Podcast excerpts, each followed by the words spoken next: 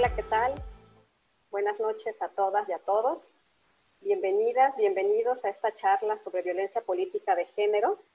Estamos hoy compartiendo esta, esta plática con dos grandes amigas, expertas en temas eh, electoral y de género, a Gaby y a Indira.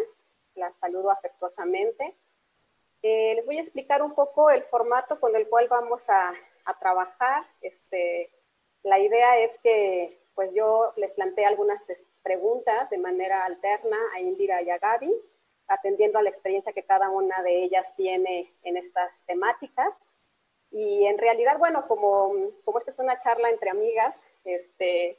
espero eh, que si tienen ustedes alguna inquietud por, por complementar algún tema, por, este, por plantear alguna temática distinta a las dudas que yo, que yo les quiero formular, pues adelante, ¿no? Este, toda la, información que nos puedan dar nos va a retroalimentar definitivamente a todas y a todos los que estamos siguiendo este foro. También quiero comentarles a nuestras amigas y nuestros amigos que nos siguen en la plataforma de IntelliJuris y también en la plataforma de YouTube, que pueden usar el chat que está ahí en la plataforma para formular sus comentarios, este, sus preguntas y conforme vayamos desarrollando la plática, yo voy a intentar irlas este, introduciendo para poder atender la mayor parte de ellas. Creo que sobre el tema que nos, que nos, eh, nos reúne el día de hoy, pues hay muchas dudas que, que todos nos estamos planteando desde diferentes ámbitos, ¿no? Y bueno, para poder darle una, una breve introducción o, o, a manera de contexto eh, sobre el tema para aquellas personas que por primera vez nos, nos nos van a acompañar o, tienen interés sobre la temática. Solo quiero este, comentarles que en el mes de abril de este año hubo una reforma eh, a ocho leyes generales y reglamentarias con el objeto de tipificar o de incluir eh, el tipo administrativo y penal de violencia política de género en nuestro ordenamiento jurídico mexicano. La reforma fue muy relevante, eso es algo que, ahorita vamos a platicar con nuestras amigas. Pero eh, además de que ya existe en la normativa prevista esta figura, ahora el principal reto es llevar eh, a, que esta legislación se vuelva eficaz, ¿no? que no sea solo una aspiración y que justamente la razón por la cual grupos de mujeres, legisladoras, este, feministas, han estado dando la batalla para poder incursionar, este, para poder incluir el tema de violencia política de género en nuestro ordenamiento jurídico, pues no se quede solamente en una aspiración y se concrete de, la medida de lo posible. ¿no? Em, el día, pues también dentro de estas, de los temas que vamos a abordar, pues están justamente los retos que van a implicar para las autoridades electorales implementarla. Bueno, a, las distintas eh, autoridades, ¿no? La reforma en realidad abarca tres aspectos, este, se incluye tanto en legislación penal como en la administrativa y en la electoral. El día de hoy nos eh, concentraremos en hablar sobre los retos que va a haber para las autoridades electorales este, de implementar la parte que les corresponde de estas nuevas competencias que la legislación eh, les atribuye. Y para esto, bueno, pues me gustaría empezar con, con Indira, antes de que le formule yo alguna de las preguntas que tengo, quisiera presentarla. Este, ella es consejera del Instituto Electoral del Estado de Guanajuato y es integrante de la Comisión contra la Violencia Política Electoral de las Mujeres en este instituto. Asimismo, presidió el Observatorio de Participación Política de las Mujeres en el estado de Guanajuato. Y justamente por el perfil que tiene Indira, pues este, visto desde el ámbito institucional y de la atribución que tienen ahora los institutos electorales locales, eh, quisiera plantearte, Indira, una, una primera pregunta que sería como cuál es el problema que existe en el sistema electoral respecto a la violencia política de género, es decir, por qué, por qué fue necesario este, regularla eh, o, qué, qué, es eh, lo que viven día a día las, las aspirantes eh, a candidatas o precandidatas en el ámbito electoral. Te doy uso de la voz, Indira, y gracias por, por acompañarnos. Muchas gracias, Nadia, por esta presentación, esta introducción. Es para mí un verdadero honor, un gusto compartir esta mesa con dos grandes mujeres, dos expertas en la materia eh, electoral y dos mujeres eh, preocupadas y ocupadas de los derechos humanos de las mujeres. Agradezco también la invitación que me ha sido eh, formulada para estar aquí con ustedes en esta plataforma que ha tenido un, alcance muy importante en, en, toda la República Mexicana. Y pues bueno, la pregunta que nos, que nos planteas resulta muy, muy oportuna. Desde, desde la experiencia que yo tengo como consejera y también previamente había trabajado en el Instituto Nacional eh, Electoral, concretamente eh, yo veo tres, tres, problemas o me gustaría abocarme a, tres problemas porque evidentemente la lista puede ser eh, muy amplia. El primero de ellos que nos encontramos es que la violencia política contra las mujeres en razón de género inhibe la participación política de las mujeres. Eh, pues durante muchos años académicas, funcionarias, activistas, feministas y demás colectivos buscaron que las mujeres accedieran al poder y tuvieran una participación igualitaria en el ámbito público, pero no repararon o no reparamos en el problema de la violencia política contra las mujeres, que siempre ha existido, por supuesto, y, con mayor participación de las mujeres en los procesos electorales, en las candidaturas, en la cual los partidos estaban eh, eh, obligados a, postular en el mismo número a hombres y mujeres, pues este problema sin duda se, se agudiza. El segundo problema que yo veo es que las mujeres nuevas en el ámbito de la política, debido a la construcción social que las hacía parecer y sentirse inferiores a los hombres para competir y que pues ya tienen de por sí muchas desventajas en este juego de la política, si me permiten llamarlo así, ¿Y, cuáles, cuáles son estas problemáticas? Pues me puedo referir a, la doble o triple carga de trabajo, eh, lo invisible que resulta las tareas de, cuidados, el cargar con roles y estereotipos de género, eh, la falta de creación de redes de apoyo. Y no obstante a todo este, este andamiaje y estos problemas que las mujeres enfrentaron, además de todo esto, tuvieron que enfrentarse a, la violencia política en razón de género. Recordemos, sin que estuviera eh, eh, tipificada. A lo que se obligó a los partidos políticos es que eh, tuvieran el mismo número de mujeres y de hombres. Este problema, aunque, aunque estaba presente, no se había puesto en, la mesa y en la agenda y por supuesto no estaba tipificado. Entonces, no había una, una garantía de ese respeto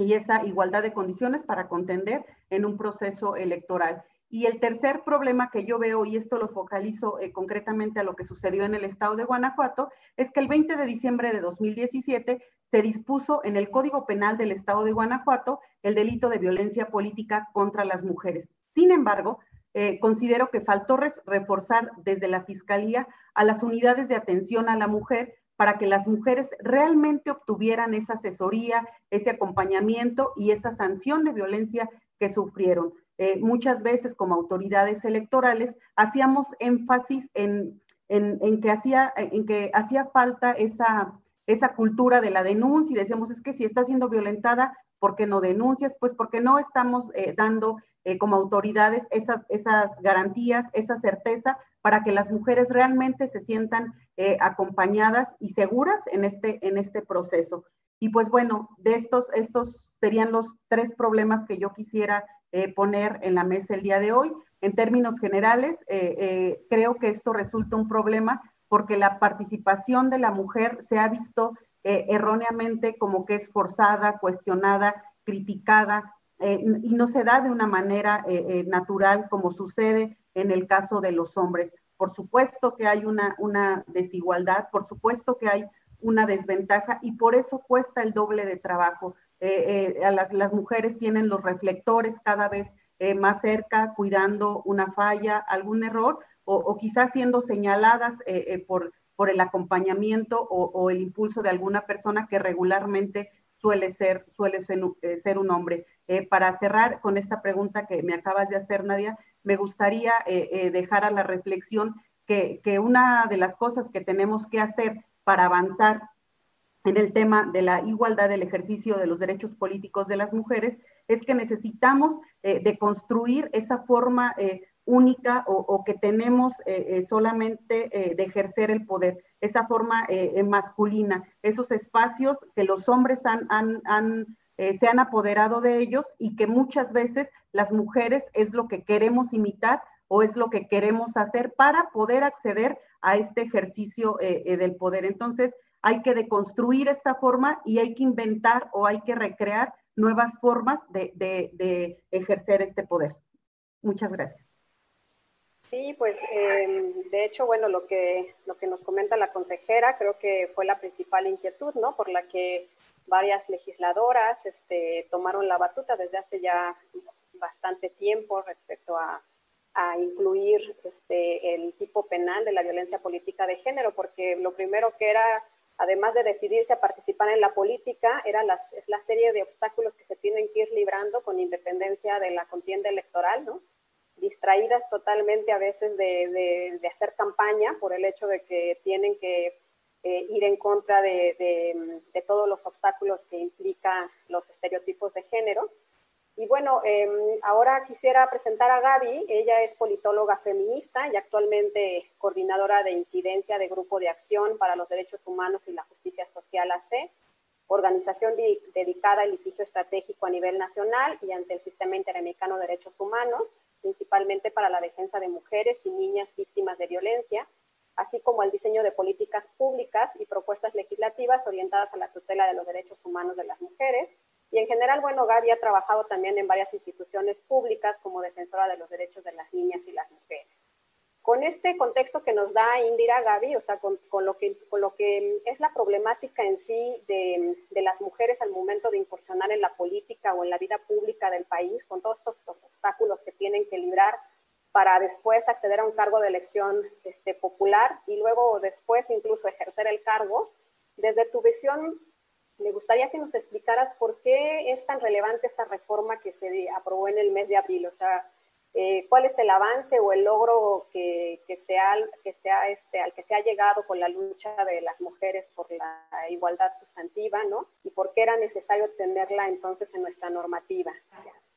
Perdón. Bueno, pues eh, buenas noches. Antes que nada, agradecer mucho la invitación, la posibilidad de participar en una reflexión, en un diálogo que me parece muy, pues muy atinado, muy pertinente y muy necesario en un, en un país como México, que es un país en el que tenemos evidenciado un contexto de violencia contra las mujeres que es bastante, bastante grave y lamentable, sobre todo por las implicaciones que tiene para que las mujeres podamos vivir en este país y las niñas los proyectos de vida que deseamos. Entonces, lo primero que yo diría es que es relevante porque implica una decisión política. O sea, el hecho de que cualquier reforma pase por el Congreso de la Unión significa que las distintas fuerzas partidistas coincidieron en este momento al menos en el que era impostergable atender una cuestión de, de, suma relevancia y urgencia que es justamente el tema de la violencia política contra las mujeres, eh, yo diría por dos razones. Primero, porque, esa, porque está reconocido a nivel internacional que las mujeres tenemos un derecho humano, que es el derecho a una vida libre de violencia. El Estado mexicano ha suscrito instrumentos internacionales, principalmente la CEDAW y la Convención Belém do Pará, que obligan al Estado a tomar todas las medidas que son necesarias para garantizar que las mujeres en los distintos ámbitos en que nos envolvemos socialmente, desenvolvemos perdón, socialmente, tengamos las condiciones mínimas para el ejercicio goce de nuestros derechos. Entonces, detrás de esto hay una decisión política por alguna razón los partidos políticos deciden que tienen que dar el paso, que tienen que reconocer que existen brechas de desigualdad, que a pesar de la evolución paulatina de las disposiciones legales y de algunas medidas que ya existían en el sistema legal, esas han sido insuficientes o ineficaces. Pensamos, por ejemplo, en el tema de los recursos que históricamente se han dado los de las prerrogativas que tienen los partidos políticos que han destinado el liderazgo político de las mujeres. Es evidente que no, que no han funcionado, más allá inclusive de que la autoridad administrativa electoral, particularmente el IFE y ahora el Instituto Nacional Electoral, hacen un seguimiento del ejercicio de esos recursos. La verdad es que, por ejemplo, en este caso faltó incorporar una perspectiva de género para saber si ese 2 o 3% que se destinaba de las prerrogativas efectivamente estaba potencializando la posibilidad de las mujeres de contender de contender, perdón, y después de acceder plenamente al ejercicio del poder público. Ahí creo que inclusive ha habido eh, recursos que se gastaron no, eh, con, ninguna pertinencia o que incluso reproducían estereotipos de género y que obviamente eso más que abonar a una participación plena limitaba. Entonces, bueno, yo diría primero eso. Segundo, es muy importante esta reforma que, no, que, que tú ya mencionabas, este, Nadia, y que Indira también nos hizo eh, mención es que aborda distintos ámbitos. El ámbito administrativo electoral también incluye eh, la tipificación como tal del delito y esto permite, digamos, un avance o digamos que es una reforma que atiende o que tiene una perspectiva medianamente integral y eso es beneficioso porque hemos, eh, digo, a lo largo de nuestra historia legislativa podemos ver que a veces muchas reformas que se impulsan quedan, eh, son ineficaces justamente porque no se atiende el conjunto de leyes que son necesarias para, para la vigencia. Entonces, en este caso es importante el que se haya incorporado en la Ley General de Acceso de las Mujeres a una vida libre de violencia tiene un particular este punto positivo que es que ahora la violencia política contra las mujeres va a ser considerada para las acciones que el Estado mexicano emprenda en materia de prevención, atención, sanción y erradicación de la violencia. Es decir, a partir de ahora hay una vinculación inclusive para las autoridades administrativas y también para los órganos jurisdiccionales y el, Tribunal Electoral del Poder Judicial de la Federación a la política pública nacional que el Estado mexicano está diseñando, implementando y evaluando para combatir eh, la violencia contra las mujeres eh, en atención principalmente al mandato de la Convención Belén Pará, que creo que eso es importante. Otra cosa que que hay que mencionar es el hecho de que se haya establecido como un tipo penal. Eh, más adelante tal vez me, gustaría abordar que obviamente la justicia en el, en el, sistema penal acusatorio adversarial es un camino muchísimo más complejo, pero el hecho de que se tipifique y haya un delito implica que socialmente, o sea, la tipificación de los delitos se da cuando socialmente se considera que es apto reprochar esa conducta. Y eso es importante porque lo que se prevé o lo que se busca, eh, más allá obviamente de que se pueda agotar esa vía penal, es la inhibición de esas conductas, porque son conductas que son punibles penalmente con la privación de la libertad, por ejemplo, que es un derecho humano este, fundamental. Entonces, el hecho de que se haya establecido como un tipo penal implica que socialmente se considera que es algo grave o que es algo reprochable. Entonces creo que en ese aspecto es positivo más allá de la eficacia o no que vaya a tener el tipo penal una vez que se empiecen a litigar casos en el sistema acusatorio adversarial. Eh, otra cuestión que considero eh, relevante señalar es que se haya dispuesto que las autoridades pueden eh, dictar medidas cautelares, que son estas medidas que se prevén en distintos ámbitos, particularmente para evitar que se consume una acción o se suspenda una acción o, o una omisión incluso que puede llevar a una afectación irreparable de un derecho. La medida cautelar, sobre todo pensada desde su origen en el caso de la violencia contra las mujeres, que es la Ley General de Acceso, tiene como objeto tutelar la esfera de los derechos, prevenir ¿no? O cortar estas acciones que pueden llevarnos a una situación donde ya no hay, no hay, no hay eh, reversa. Y eh, espero tener la oportunidad de decirlo más adelante, pero en este caso es, es muy relevante. ¿Por qué? Porque las autoridades administrativas electorales se van a ver por primera vez ante la posibilidad de tutelar no solo los derechos políticos electorales de las mujeres, sino la vida y la integridad.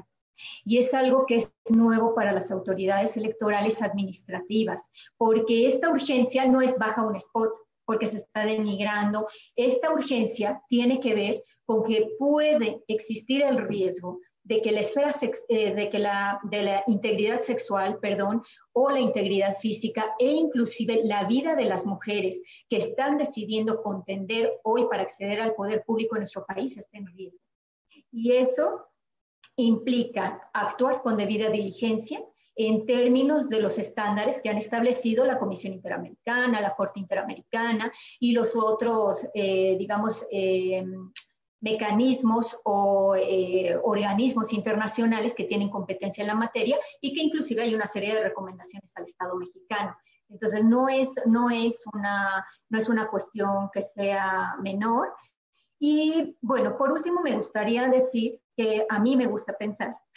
sé que obviamente detrás de esta decisión política está lo que es políticamente correcto. O sea, hoy es políticamente incorrecto no hablar del tema y por eso también se toma la decisión política. Pero más allá de eso, a mí me gusta pensar también que detrás de esta decisión, obviamente la participación de, de, mujeres feministas, de mujeres políticas y de grupos de la sociedad civil que tienen una absoluta convicción de que sin la participación plena de las mujeres en el ámbito político no es posible hablar de una democracia que va creciendo, que se está robusteciendo, que se está fortaleciendo. De hecho, si nosotros observamos estos eh, índices de desarrollo humano, que a mí me gusta siempre hablar de, de, estos indicadores que pueden ser susceptibles de perfección, pero que hoy en día te hablan de la calidad de vida con la que, que, tenemos las personas a nivel internacional y que los ha fijado las Naciones Unidas, evidencian que cuando se toman en consideración o se incorporan a la medición de la calidad de vida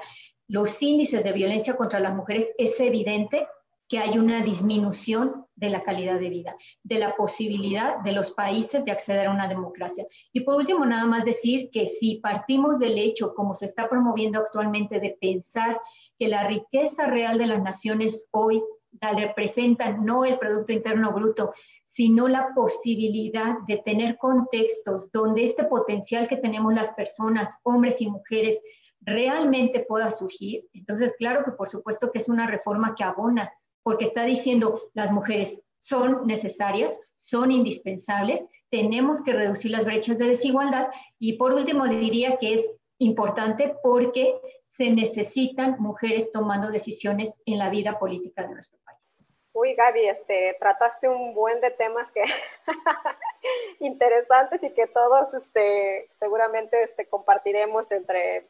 entre el auditorio y, los, y las participantes en este panel. Una de esas son lo de que, que, mencionaste sobre las medidas de protección que están incluidas dentro de las medidas cautelares. Ahorita vamos a, a, regresar con eso. Eh, también, de hecho, se están haciendo preguntas en el chat en relación con esta temática,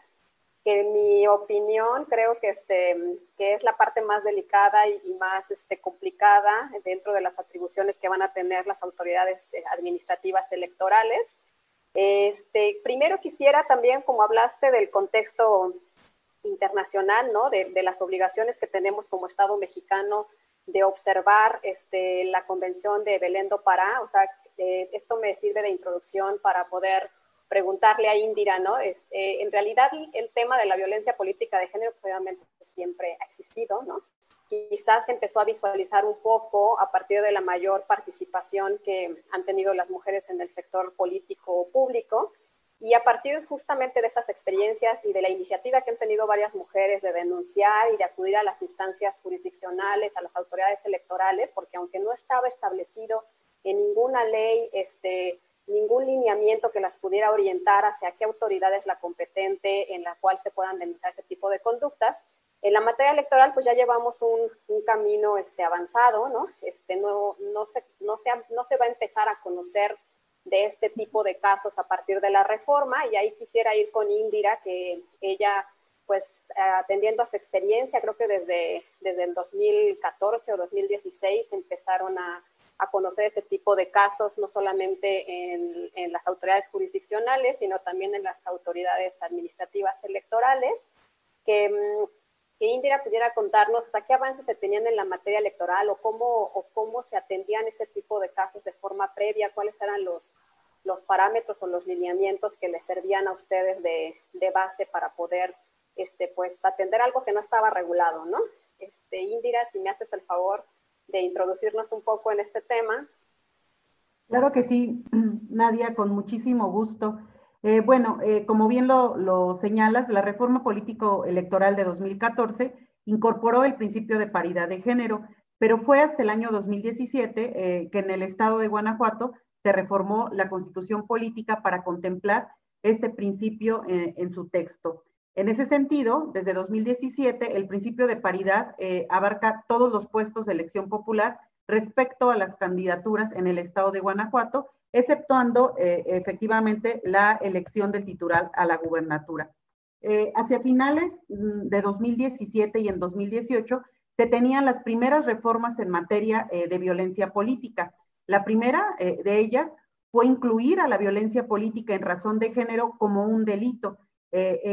posteriormente, en la ley de acceso a las mujeres a una vida libre de violencia en el estado de Guanajuato, integró la violencia política como un tipo de violencia y también se establecieron sus manifestaciones. aún en 2018 se reformó la ley electoral local, es decir, antes del 2020, modificando su texto para otorgar al Instituto Electoral de Guanajuato atribuciones para impulsar y generar mecanismos para prevenir y atender la violencia política electoral en razón de género, así como sustanciar los procedimientos correspondientes sobre violencia política electoral en razón de género. Eh, y debo decir que cuando este, este hecho se da, pues estuvimos muy felices de que ya tuviéramos esta atribución de sustanciar, eh, solamente pues que después de que esto ya, ya estaba en, en la norma, eh, quedaban muchas dudas de, los caminos y las atribuciones concretas que tenía la autoridad administrativa y la autoridad eh, jurisdiccional, perdón, es decir, el tribunal electoral eh, eh, local, es decir, cómo íbamos a, implementar y aplicar sobre todo esta, esta reforma que se, que se había dado primero a nivel local, insisto. En esta misma reforma se creó la Comisión Permanente contra la Violencia Política Electoral a las Mujeres, para dar justamente eh, seguimiento a este tema. Eh, en razón de lo anterior, tenemos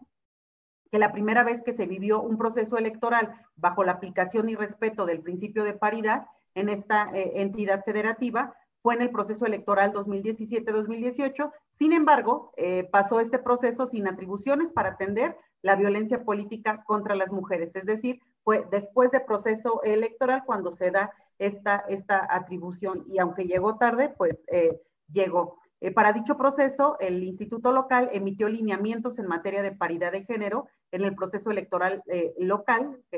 reitero, de 2017-2018, contemplando la paridad horizontal, la creación de bloques de competitividad y señalando que las candidaturas integradas por fórmulas de propietario y suplente debían ser del mismo género. Esto previo a la, a la reforma de la cual estamos hablando. Y son justamente estos bloques los que se retoman eh, de lo que ya venía eh, practicando el, instituto en la reforma eh, electoral local que se señala. Es decir, la, la, conformación de bloques para la elección de diputaciones, por ejemplo, el instituto debe publicar, previo al inicio del proceso electoral, los porcentajes de votación de cada partido político por distrito y por municipio, conforme a los resultados definitivos de la votación válida emitida en el proceso electoral inmediato anterior. En caso de que algún partido político en la, última elección no haya participado en alguno de los distritos o, municipios, evidentemente su resultado para estos efectos eh, será de cero.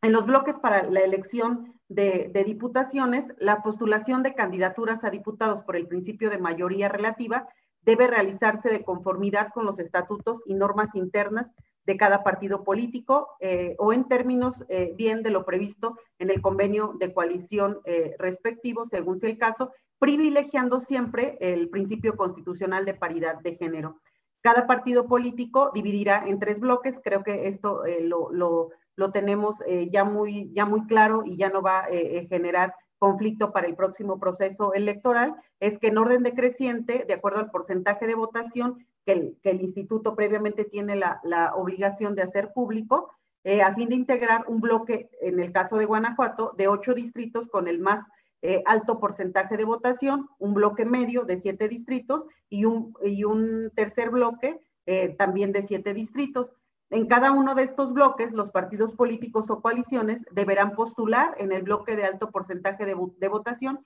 cuatro mujeres y cuatro hombres. En el, en el bloque de, votación media serán cuatro mujeres y tres hombres y en el, en el bloque de, baja, de baja votación son tres mujeres y cuatro hombres. Y, algo, algo novedoso que se incorpora ahora en, en la reforma y que el instituto no aplicó en los lineamientos el proceso pasado, es que en caso de que el número total de postulaciones a candidatos a diputados sea impar, el partido político o coalición deberá, eh, como excepción al principio de, paridad, postular en la candidatura impar restante a, a, una mujer. Bueno, en el tema de la conformación de bloques en ayuntamientos, aplica, aplica de manera similar con la constitución de los mismos tres bloques. Evidentemente cambia el número atendiendo al número de, municipios, pero también el instituto, eh, eh, lo que había trabajado en coordinación con el Tribunal Electoral eh, y el Instituto para las Mujeres Guanajuatenses fue,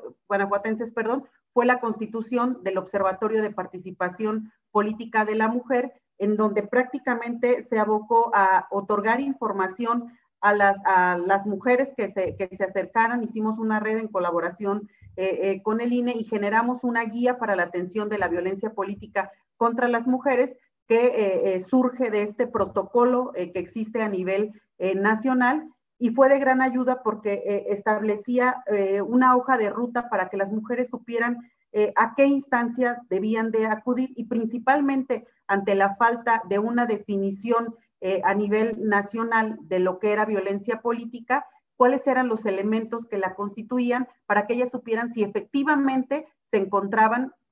ante un caso de, de violencia política en razón de género. Eh, bueno, también esta guía, una vez que, ya la teníamos, fue presentada eh, en, los 13, en los 13 municipios que son, que son eh, presididos por, por mujeres en una sesión de ayuntamiento. Es decir, tejimos esas alianzas para que ellas pudieran estar ahí en presencia de síndicos, regidoras, regidores y también se abrió a la prensa. Creo que esta fue una experiencia exitosa. Como no teníamos una comisión encargada de atender estos temas, nosotros creamos la Comisión Temporal de Igualdad de Género y No Discriminación para vincularnos con las mujeres de los partidos políticos, también ante la falta eh, eh, de, una tipificación de, este, este, delito, eh, firmamos con todas las, dirigencias de los partidos políticos el pacto por la no, por la no violencia que posteriormente replicó el INE. Y también finalmente quiero comentar que algo que es eh, muy valioso y que tiene, y bueno, previo también a esta reforma, es la certificación del Instituto en materia de igualdad laboral y no discriminación. ¿Por qué? Porque esto permite la transversalización de la perspectiva de género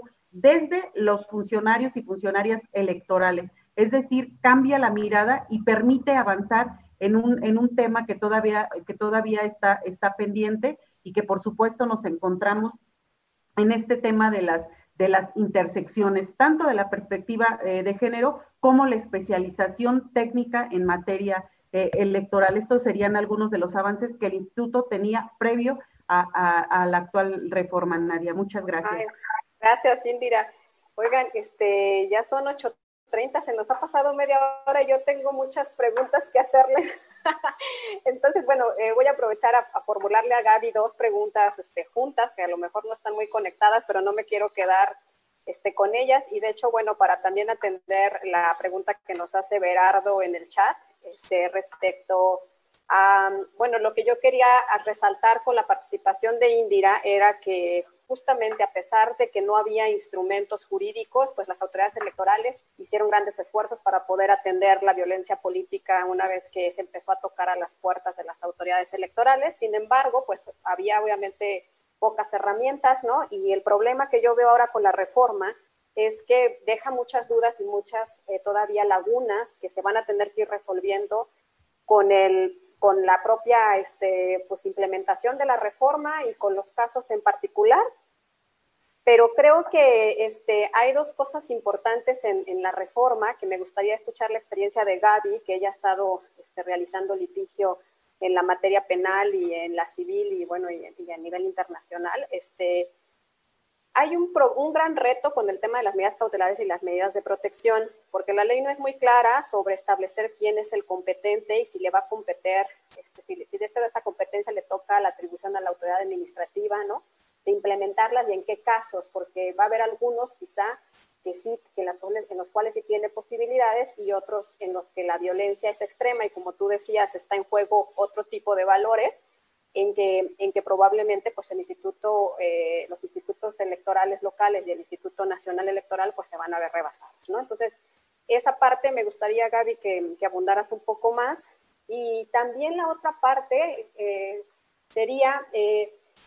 ¿cómo le hacemos ahora, ¿no? Los que somos especialistas en materia electoral, este, estamos, por ejemplo, yo pues me dediqué mucho tiempo al tema del procedimiento especial sancionador, ¿no? Y ahora con las nuevas facultades, eh, tengo que capacitarme y que estar incursionando ahora en la materia en temas de género para poder entender cómo voy a, cómo voy a encuadrar mi actuación ahora como autoridad electoral con esa perspectiva de género, ¿no? Hasta dónde eh, tengo que modificar este, las formalidades del procedimiento, eh, porque si no, no se va a cumplir con la finalidad que, que establece eh, la ley, ¿no? que es de, actuar de forma diligente, oportuna, sumaria, y, protegiendo a la víctima de estos casos de violencia política de género. Entonces, Gaby, lo que puedas este, decirnos en el menor tiempo posible, te lo agradecería mucho. Es difícil, un poco tiempo es difícil, pero bueno. Eh, por lo que hacen las medidas cautelares o medidas de prevención, a ver, yo creo que ahí hay una...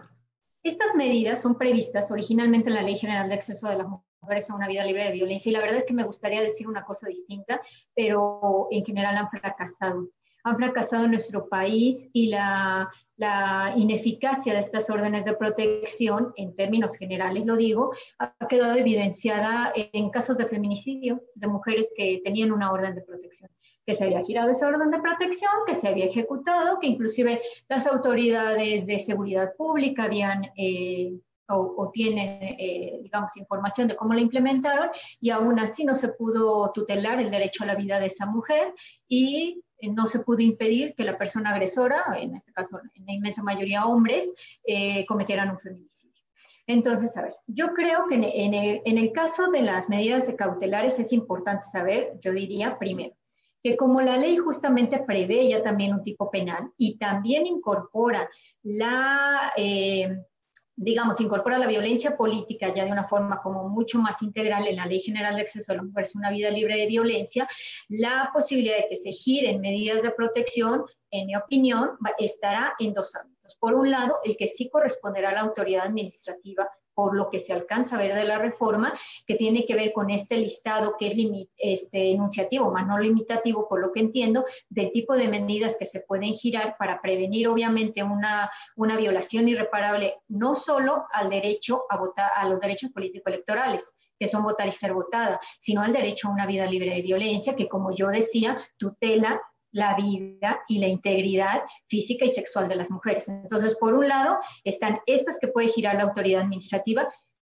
y por otro, creo, creo que obviamente las que son competencia de las fiscalías en nuestro país y que es la autoridad ministerial quien se tiene que pronunciar sobre esas medidas. Creo que las, en mi opinión, las autoridades, este, las autoridades eh, ministeriales no, no van a negar la competencia para obviamente implementar o girar instrucciones para que se tutele este derecho a través de alguna de las medidas que se prevén en la LEGIPE y por lo tanto se van a constreñir a las medidas que están establecidas en el Código de Procedimientos Penales. Ahora, en la experiencia que tenemos en materia penal, una de las cosas por las que ha fallado la emisión, la implementación de estas órdenes es por una falta de capacidad técnica, pero también de debida diligencia en la actuación. Y me refiero a capacidad técnica en varios ámbitos, pero sustantivamente la incapacidad de medir el nivel de riesgo en el que se encuentra una víctima. Se requiere que las autoridades electorales y también la autoridad ministerial hoy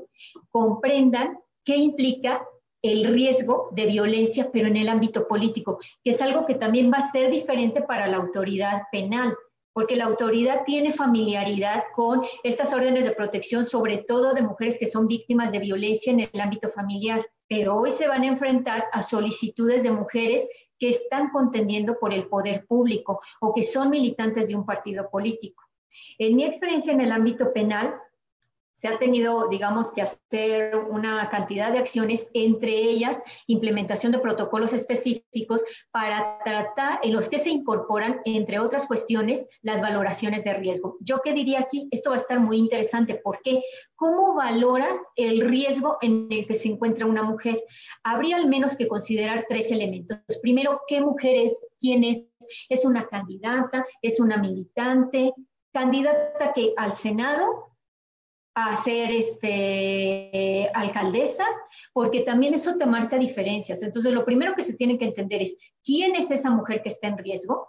cuáles son, digamos que cuál es su perfil, porque ese perfil te puede dar otros datos que abonen a que tengas un, conocimiento más eh, pleno de, la situación de vulnerabilidad en que se encuentra. Ese sería por un elemento. El segundo, ¿en qué contexto se da la violencia? ¿No? Eh, por ejemplo, si esta violencia se da en, en un contexto, por ejemplo, donde hay un conflicto entre, entre autoridades, por ejemplo, indígenas, en el que entran en colisión el sistema de usos y costumbres que está reconocido y tutelado constitucionalmente, o si esta es, es una mujer que está siendo señalada por grupos que tienen un amplio poder en su partido político. Entonces, ¿quién es esa mujer? En qué contexto se está dando esa violencia y por último, quién es la persona que está cometiendo la conducta o la instancia o el partido. Porque, por ejemplo, en el caso penal, ¿qué tienes que saber? O sea, no es lo mismo que a mí me amenace de muerte el líder del CEN, por poner un ejemplo, no es, algo que esté diciendo que ocurra, a que me amenace de desaparición una persona que no tiene poder público. Entonces, a, a, esto voy, que el reto, en mi opinión, para poder hacer mediciones de riesgo implica tener capacidad técnica en dos ámbitos. Primero, conocer cómo puede operar la violencia contra las mujeres ¿Qué significa eso? ¿no? Que esta violencia puede ser económica, puede ser este, física, puede ser sexual y puede llegar inclusive al feminicidio y, y entender el contexto político. Y ahí, por ejemplo, las autoridades penales se van a enfrentar a un riesgo, porque cuando ellos tengan que medir el contexto, la autoridad este, eh, ministerial no es experta en coyuntura política. Ellos no saben si una persona, si la persona que está amenazando dado el contexto político en el que, se, en el que está teniendo eh, vigencia esa situación, es una persona con posibilidad real de, de realizar la conducta que está diciendo que va a realizar o no. Entonces yo diría inclusive que se tienen que ir planteando escenarios de vinculación o de colaboración interinstitucional entre las autoridades electorales administrativas y las autoridades y las fiscalías de nuestro país. Porque las fiscalías, para hacer las valoraciones de riesgo que tengan pertinencia, sobre todo cuando esté en riesgo la vida, tienen que tener una mínima capacidad de, de análisis político coyuntural, en mi opinión. ¿No? Y, y también de saber qué significa que ese señor es presidente, por ejemplo, del CEN, o es líder de un partido, o es el contendiente, o en el peor de los casos pensemos que también puede haber amenazas y no se tiene que subestimar del crimen organizado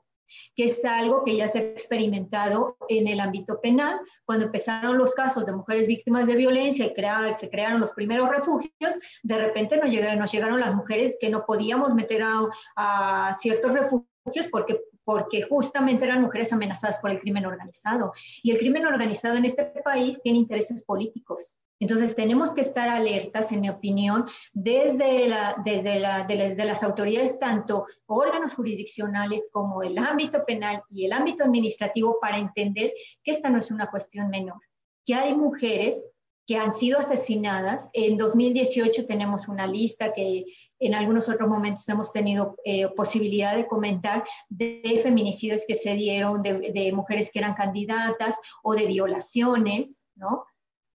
Entonces eso es importante. Y lo otro, eh, decir que, eh, la, que la violencia no va a ser, eh, en mi opinión, este spot evidentemente sexista o evidentemente misógino, porque políticamente ya es muy evidente que es incorrecto. Entonces creo que va a ir mucho más allá de eso. Hay mecanismos de, de coacción que son muy fuertes. Entonces, este carácter que tiene, que se da a través de esta reforma de actuar oficiosamente no es gratuito entonces las autoridades tienen que decir, por qué la reforma, cuál es el espíritu de esa reforma, ¿Por qué se dice que tiene que ser oficioso? Ah, bueno, pues se dice que tiene que ser oficioso porque está demostrado que cuando las mujeres estamos en un contexto de violencia, imagínense estar en un contexto de violencia en el ámbito político, donde hay actores que tienen a su cargo o que pueden mover el aparato del Estado, que tienen unos recursos que son incontables o como yo ponía el ejemplo del crimen organizado. Entonces, se tiene que tomar en consideración esto para poder, eh,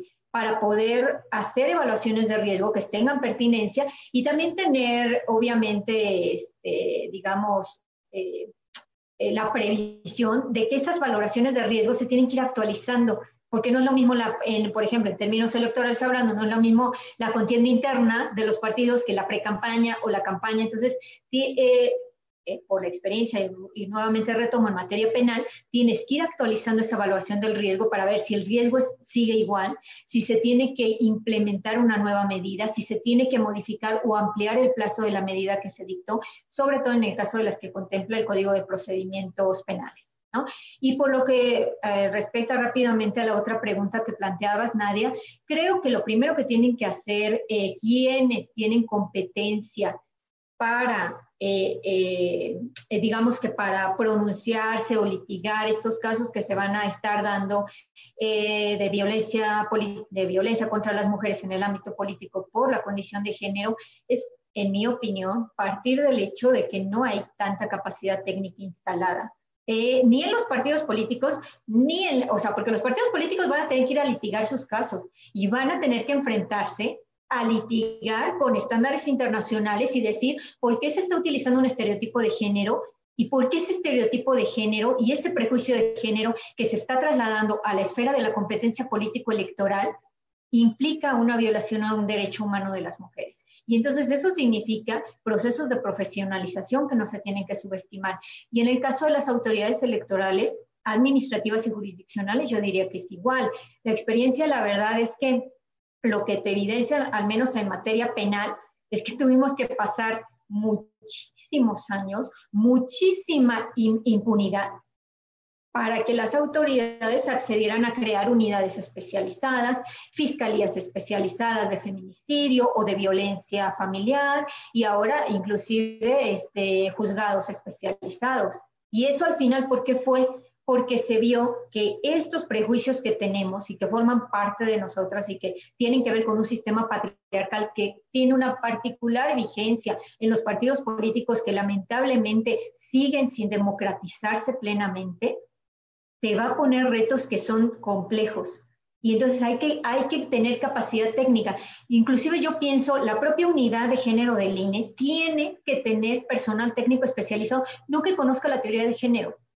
sino personal que sepa cómo un estereotipo de género se puede pelear y se puede argumentar jurídicamente en un procedimiento especial sancionador. Y eso necesita capacidad técnica. Cómo una, eh, un estereotipo de género puede estar vigente en cómo se gastan las prerrogativas y cómo se gastan su dinero los partidos políticos. Entonces, el reto está en formar personal especializado, asumir que no se tiene la capacidad técnica pensar que se tienen que generar tal vez acuerdos de colaboración y yo diría que es muy importante entender lo que implica una valoración de riesgo y que detrás de esto está la tutela de, de derechos fundamentales, incluida la vida de mujeres que están buscando acceder al poder público, no solo en un contexto generalizado de violencia en nuestro país, considerando que en el 40% de las entidades de nuestro país hoy hay alertas de género que dicen que las mujeres pueden ser asesinadas por ser mujeres, que son alertas por riesgo feminicida, sino en un contexto donde también tenemos una alta presencia del crimen organizado y ese crimen organizado tampoco, también puede obviamente tener, este, al igual que, que, los propios actores políticos, reticencias a que las mujeres ocupemos y decidamos políticamente. Sí, yo en realidad, bueno, todo lo que dices, Gaby, pues forma parte del problemario que estamos haciendo, ¿no? En la materia electoral, porque este, creo que la reforma, pues probablemente tiene muy buenas este, intenciones, pero em, impone retos muy importantes, no solamente para las autoridades electorales, como bien dijiste, partidos políticos y para los actores políticos en general, ¿no? Quería rescatar algunas ideas de lo que estás comentando, este, y también en relación con las preguntas, veo que hay mucha inquietud en cuanto a las medidas de protección, ¿no? Y las, y las medidas cautelares. Bueno, primero yo eh, quería este, pues distinguir lo que tú dijiste, ¿no? Hay niveles de violencia y creo que en relación a los niveles de violencia es como se deben atender los casos que se van a presentar en materia electoral y de esa misma manera, bueno, pues estábamos analizando, bueno, con la, estamos dando un curso eh, justo en IntelliJuris de derecho, de introducción al derecho eh, electoral y a mí me toca dar un módulo de procedimiento especial sancionador justo para la violencia política de género y yo hacía diferentes reflexiones ahora que estoy este, armando el, el curso, este, de que pues, se tiene que reformar el procedimiento especial sancionador, ¿no? Y las medidas que se tienen que ir tomando, pues van a ir en la, en, de, atendiendo al tipo de infracción que se denuncie. Por ejemplo, si eso es propaganda electoral, simplemente este, porque se, se, utiliza un estereotipo de género dentro de la propaganda, pues a lo mejor ese es un, un campo que ya lo tenemos explorado y que ya, se, ya las autoridades han tenido experiencia y ya saben cómo actuar. Pero si tenemos casos extremos en los que esté en juego la integridad y, la vida de la, de, la, de la, víctima, entonces la actuación de la autoridad debe ser muy diligente y debe actuar de forma distinta, ¿no? Y de ahí que se tenga que tener en consideración pues, la perspectiva de género y los cambios que, que se tienen que realizar al modelo del procedimiento especial sancionador. Eh, por ahí, este, Indira, yo tenía varias preguntas para hacer. pero como ya estamos a 10 minutos, este, para atender un poco las que nos están poniendo en el chat, pues además de preguntas hay comentarios y felicitaciones a las dos, a las participantes. Eh, creo que este, tendríamos que hacer una segunda parte del foro porque nos quedamos con muchas cosas en, el tintero. Eh, hablan, Indira, por ahí de la, de, la, de la resolución que acaba de, emitir la Sala Superior respecto al listado que se ordena hacer al Instituto Nacional Electoral y a los, obviamente también en coordinación con los organismos públicos locales, sobre las personas que se haya acreditado que ejercieron violencia política de género, generar un listado ¿no? con los nombres y los datos de estas personas. Eh, ¿Nos podrías dar tu opinión desde, también desde la perspectiva de, pues, de tu cargo? Yo creo que este, eh, pues es algo que les va a tocar implementar a ustedes, ¿no? Para poder atender algunas de las preguntas del, auditorio. Muchas gracias, eh, Nadia, con, mucho gusto. Eh, yo estoy totalmente de acuerdo con ese listado. Creo que esa es una pregunta que les había hecho también yo a, ustedes respecto a, esa lista y veía que había mucha inquietud, incluso por parte de la unidad técnica de, del propio instituto, en decir que ya los estaban eh, eh, condenando, pero que tenían derecho que a una nueva oportunidad. O sea, ya estaban generando esos, esos eh, colectivos cuando todavía ellos ni siquiera habían cometido esa, esa conducta, pero ya están muy apurados de, de ese listado y tejiendo sus redes para, para manifestarse. Yo, yo creo que es una, una, buena, una buena forma de hacer visible que sí está pasando, que no es eh, una, una exageración, que el incremento eh, de la violencia política contra las mujeres en, razón de género derivado del incremento de su, participación a partir de, 2014 se está dando, se está elevando y además se está afinando. Es decir, porque es muy difícil eh, eh, hoy día eh, probar que efectivamente estás sufriendo violencia política en razón de género, ¿no? Es decir, estos mecanismos se han sofisticado muchísimo y yo creo que aquellas mujeres que tienen esta valentía de presentar, exponer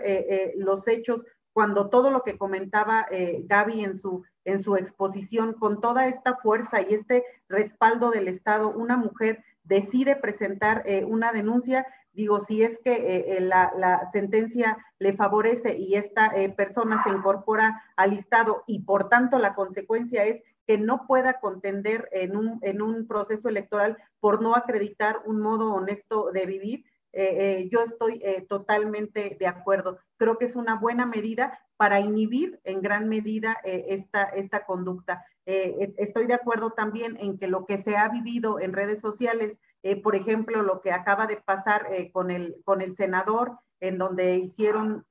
una, una videollamada o algo, finalmente hace que haya una respuesta quizá una respuesta no muy adecuada, quizá no la mejor respuesta que debiera eh, eh, de darse, pero ya visibiliza este gran problema eh, que, las, que las mujeres estamos, estamos eh, eh, viviendo. A, ahora bien, esta, esta categorización o esta comisión de, de, de, este, de este delito no solamente debe analizarse de la, desde la perspectiva de la persona que la sufre. ¿Por qué? Porque muchas veces puede ni siquiera ser una, funcionario porque la despidieron en el ejercicio de sus funciones, entonces pierde esa categoría, pero sí desde quien lo está cometiendo, que puede ser un servidor público, que puede ser un candidato, eh, que puede ser eh, un, una persona que realmente tiene tiene ese poder porque eh, hay, hay, en algunos estados en los que están desechando porque no es una mujer que esté contendiendo por un, por un cargo público ni tampoco es, servidora pública. Entonces, ahí eh, se agrega una, una, una, pregunta más a, esta, a este documento que estamos eh, armando de, de, dudas, preguntas de, de, esta, de esta reforma. Entonces, habría que hacer ese, ese doble, doble análisis, pero yo celebro yo celebro la, la, iniciativa, la creación de esta, de esta lista y, y, esto ha sido un ejercicio que se ha replicado y también lo comentaba contigo, Nadia, en las universidades, ¿no? En, en que, se ha, que se ha puesto este, estos muros donde se acosa, a, donde se señala a, a, hombres que acosadores y que finalmente eso, eso ha bajado, eh, eh, quizá no, no como lo esperáramos, pero la, estas, estas conductas. Entonces yo creo que es una forma de, de visibilizar eh, estas, estas conductas que están sucediendo. Bueno, se nos quedaron varias preguntas aquí en el chat. Este, después las iremos contestando vía eh, eh, mail. temas importantes como la, precisamente las reformas que se están realizando en el ámbito local, ¿no? Estas de las que estuvimos hablando, pues fueron las, las ocho leyes que se reformaron a nivel federal pero son leyes marco con las cuales se supone que debió haber habido una armonización por las legislaturas locales. En algunos casos no se respetó el plazo y entonces no se, no se pudieron hacer las reformas de manera previa al inicio de los procesos electorales. Y bueno, pues hay, hay otros problemas también. No sé, Indira, si tú coincides conmigo en cuanto a los retos que, que pues, van a afrontar las autoridades electorales. El primero, pues como decía Gaby, ¿no? La capacitación del personal que va a atender este tipo de casos. O sea, somos especialistas a lo mejor en la materia electoral, pero nos hace falta una capacitación técnica que nos pueda apoyar para la atención de este tipo de asuntos. Creo que es uno de los principales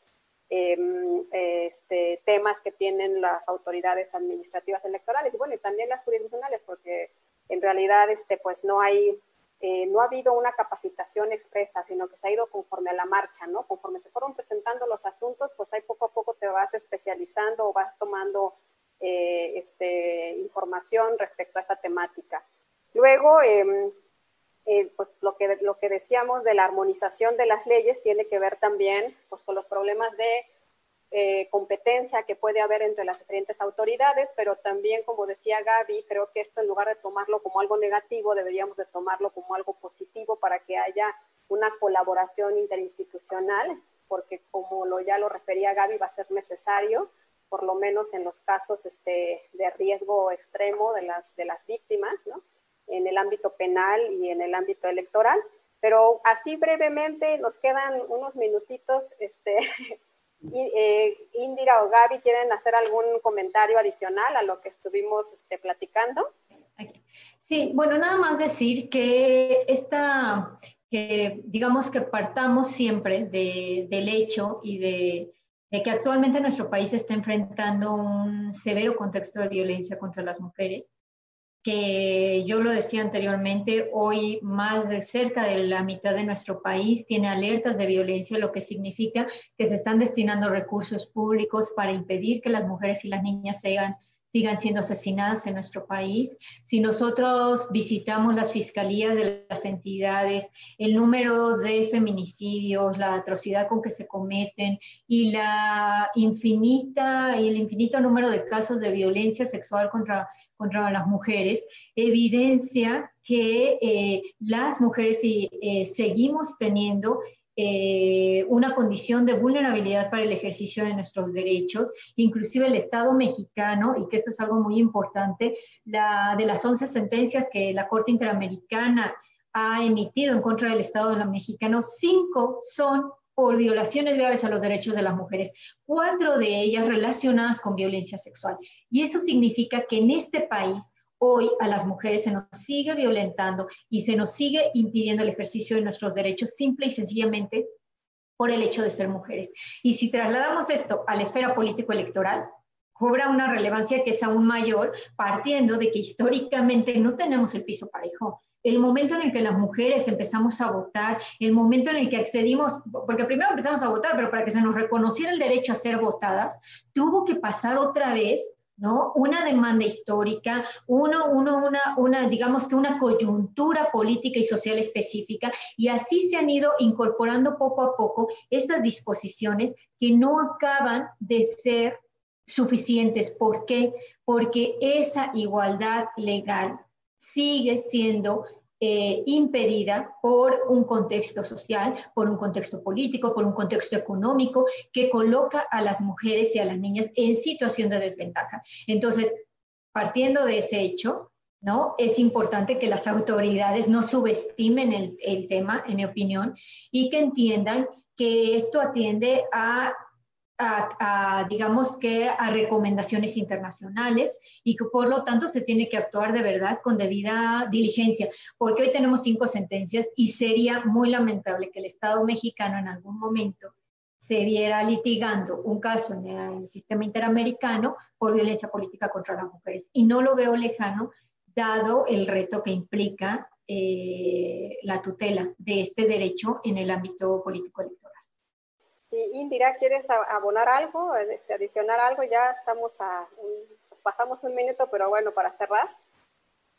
Bueno, muchas gracias, Nadia. De manera eh, muy breve, yo creo que el proceso electoral eh, que se avecina será el termómetro de, cuál, cuál eh, si fue buena, fue suficiente esta reforma en materia de violencia política en razón de género. Creo que el reto no, no es menor. Efectivamente fue una lucha de muchas mujeres que no bajaron eh, la, guardia y siguieron y, les regresaban la iniciativa y otra vez y nuevamente, pero eso sirvió para que se perfeccionara y fuera de manera integral. Es decir, son muchas puertas, son muchos frentes los que, los que se han, se eh, cubierto. Nunca es suficiente, todo es perfectible y creo, e insisto, que este, que este proceso será, será un termómetro y que las autoridades eh, eh, administrativas y jurisdiccionales tenemos mucho trabajo eh, por hacer, tenemos muchos lineamientos, muchos mecanismos por, por generar para que realmente la implementación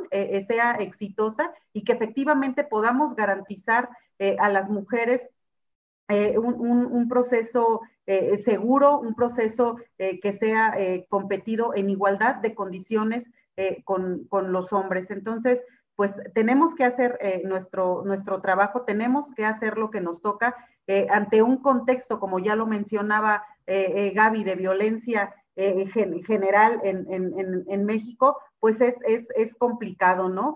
yo, yo platicaba con mujeres que estaban contendiendo por un cargo público y, y ellas decían, pues es, es, es mi vida o la, o la, candidatura, es mi vida o, o, proteger eh, eh, a, a, una comunidad que me está impulsando y se retiraban porque para ellas era más importante esto. Hay que procurar que esta inhibición eh, para que participen no se dé y, y, y, darles esas, esas garantías. La tarea no es fácil, la tarea no es, no es sencilla y no hay que echar las campanas al vuelo. Hay muchísimo, muchísimo eh, trabajo, trabajo por hacer y tenemos una deuda pendiente con todas las mujeres en todos los espacios. Pero sin duda su participación en estos espacios de incidencia, de toma de decisiones y llegar a esa igualdad sustantiva, la ocupamos y la ocupamos ya. Muchas gracias.